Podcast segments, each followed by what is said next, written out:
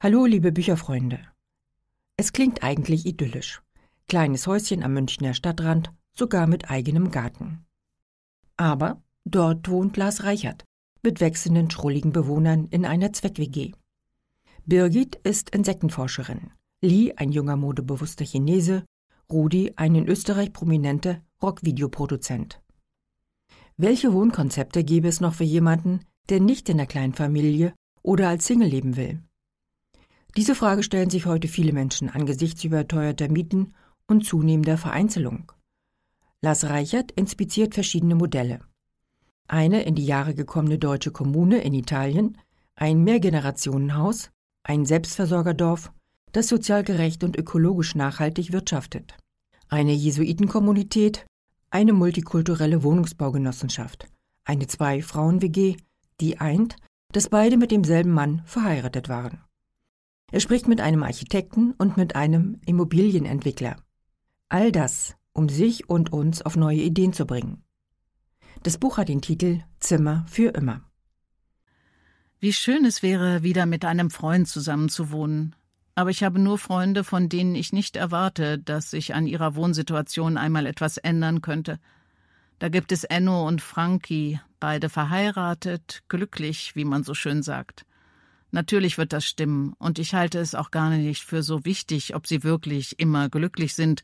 Schon gar nicht denke ich, dass ich das von außen beurteilen könnte, aber ich glaube, sie leben in einer erfüllten Beziehung und ich hoffe für sie, dass die Beziehung halten wird. Jan ist jetzt auch verheiratet, das erste Mal. Was für eine schöne Liebesgeschichte.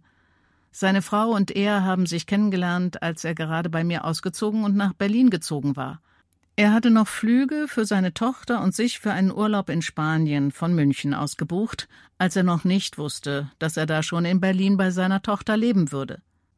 Sie schliefen eine Nacht bei mir im Bett, als sie losflogen, und auch auf dem Rückweg. Wir aßen an beiden Abenden vor und nach der Reise gemeinsam bei meiner Freundin.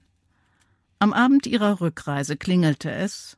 Zwei Kindergartenmütterbekanntschaften meiner Freundin waren in der Gegend, klingelten aus Neugier, ob Caroline noch da wohnen würde. Caroline bat sie herein, sie aßen mit uns. Jan hatte den restlichen Abend nur Augen für Natalia, als Jan und seine Tochter Anna schließlich zu mir nach Hause aufbrachen, sagte Anna, damals ganz weise, zwölf Jahre alt, das wird deine neue Freundin Papa. Ja, sie wurde es. Auch Robert und Philipp werden sich wohl kaum noch von den Müttern ihrer Kinder trennen. Obwohl, was weiß ich schon.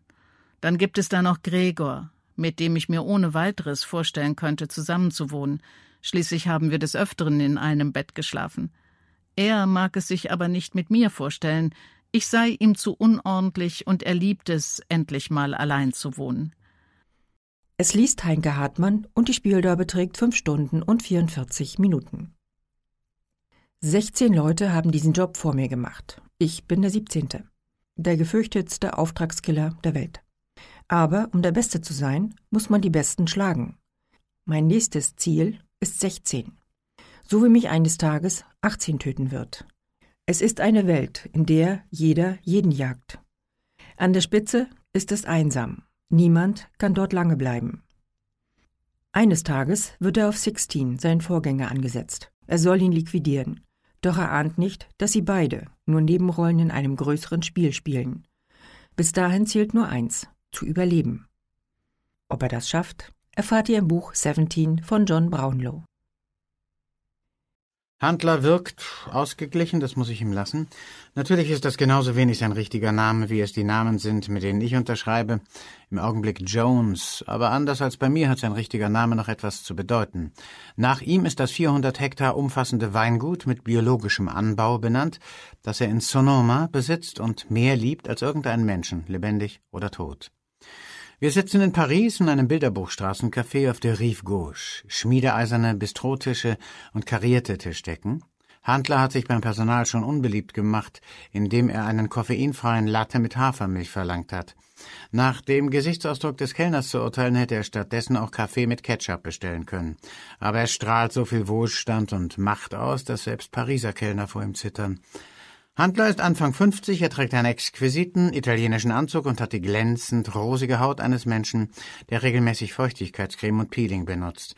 Sein Parfum ist so zurückhaltend dosiert, dass man sich sofort nach dem Preis fragt. Die meisten Männer seines Alters entscheiden sich für einen geschäftsmäßig kurzen Haarschnitt, der die grauen Schläfen zur Geltung bringt. Handler dagegen bevorzugt einen merkwürdigen Pagenschnitt, der die Haare locker über den makellosen Kragen streichen lässt. Vielleicht will er zum Ausdruck bringen, dass er sein Geld zwar mit Tod und Verrat verdient, sich aber trotz allem eine künstlerische Ader bewahrt hat. Wie ein typischer Hollywood-Agent hat er die Angewohnheit, seinen Blick auf eine Stelle leicht über der Schulter des Gesprächspartners zu richten, nur für den Fall, dass jemand vorbeikommt, der wichtiger ist.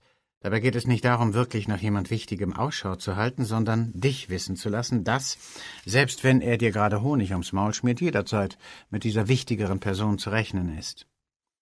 Er ist einer von exakt zwei Menschen, bei denen ich schon nervös werde, wenn ich nur an sie denke. Es gab einmal drei, aber das ist lange her. Handler wohnt in einem Haus, das er gern als Palazzo beschreibt. Ich war nie dort, Leute wie ich werden bei Leuten wie ihm nicht eingeladen, aber ich kann es mir in allen Einzelheiten ausmalen. Es liegt im Coachella Valley, wahrscheinlich irgendwo zwischen Palm Desert und La Quinta, der Tennishauptstadt der Welt. Sprecher ist Martin Pfisterer und die Spieldauer beträgt 8 Stunden und 30 Minuten. John Brownlow ist eigentlich Drehbuchautor. Er schrieb unter anderem das Drehbuch für den Film Sylvia über die Beziehung zwischen Sylvia Plath und Ted Hughes mit Gwyneth Paltrow und Daniel Craig in den Hauptrollen. Die Fernsehserie Fleming über Ian Flemings Arbeit als Spion und die Entstehung von James Bond. Das waren meine Buchempfehlungen für heute ich wünsche euch jedenfalls viel Spaß beim Hören. Bis zum nächsten Mal. Angela Schmilewski.